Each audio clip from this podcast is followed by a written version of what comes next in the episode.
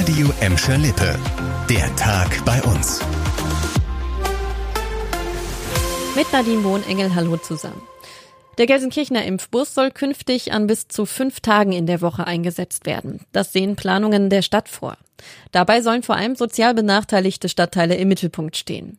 Sollten Bereiche mit hohem Infektionsgeschehen auftreten, soll der Impfbus gezielt dort eingesetzt werden, um die Hausärzte zu entlasten.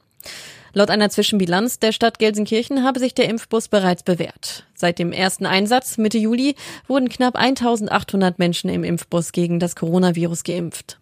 Der Impfbus-Einsatz an den Gelsenkirchener Schulen war dagegen wenig erfolgreich. Lediglich 256 Schülerinnen und Schüler haben das Angebot angenommen. Das ist eine Quote von rund 9 Prozent der möglichen Impfungen. Besser lief es laut Stadt bei den Einsätzen in Einkaufsstraßen, auf Trödelmärkten oder bei Sportvereinen. In Gelsenkirchen-Erle musste heute eine Fliegerbombe entschärft werden. Die Fünf-Zentner-Bombe aus dem Zweiten Weltkrieg war bei Bauarbeiten im Bereich der Willy Brandt-Allee gefunden worden.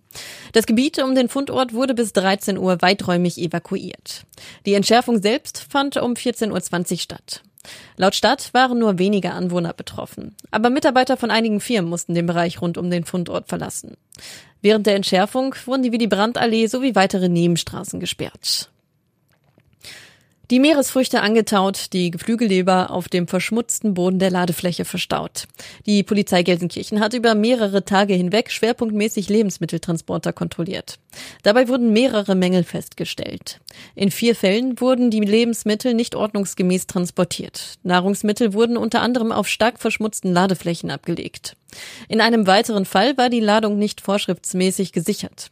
In zwei Fällen fehlten wichtige Kennzeichnungen auf den Lebensmitteln, zum Beispiel das Pfandlabel oder auch Hinweise auf Zusatzstoffe. Zwei angehenden Lebensmittelkontrolleure der Stadt Gelsenkirchen haben die Polizei bei den Kontrollen unterstützt, so dass schnell entsprechende Verfahren eingeleitet werden konnten nach dem Disco-Besuch am Steuer eingenickt. Ein 30-jähriger Gelsenkirchner hat sich auf der A31 bei Dorsten mit seinem Wagen mehrfach überschlagen und schwer verletzt.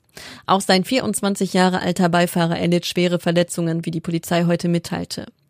Demnach waren die beiden Gelsenkirchener am frühen Sonntagmorgen in Richtung Bottrop unterwegs, als der Fahrer nach eigenen Angaben kurz eingeschlafen sei. Der Wagen kollidierte mit der Leitplanke, überschlug sich mehrfach und blieb auf der Seite liegen. Der 24-Jährige musste mit einem Hubschrauber in ein Krankenhaus geflogen werden. Das war der Tag bei uns im Radio und als Podcast. Aktuelle Nachrichten aus Gladbeck, Bottrop und Gelsenkirchen findet ihr jederzeit auf radio und in unserer App.